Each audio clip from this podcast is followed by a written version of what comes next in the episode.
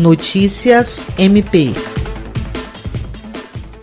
O Ministério Público do Estado do Acre, por intermédio do Centro de Apoio Operacional de Defesa do Meio Ambiente, Patrimônio Histórico e Cultural, Habitação e Urbanismo, participou de uma reunião nesta quarta-feira, 22 de abril, via videoconferência com pesquisadores do Instituto Brasileiro de Informação em Ciência e Tecnologia. O encontro teve como objetivo formalizar uma parceria entre as duas instituições para a execução do projeto Amazônia Legal Sem Resíduos, visando sensibilizar os gestores municipais sobre a necessidade do fornecimento de informações relativas à gestão de resíduos sólidos. A coordenadora do CAOP, Procuradora de Justiça Rita de Cássia Nogueira Lima, salientou a ligação da iniciativa com o trabalho realizado pelo MPAC por meio do projeto Cidades Saneadas, voltado à regularização de lixões e elaboração de planos municipais de saneamento básico em todos os municípios do estado do Acre.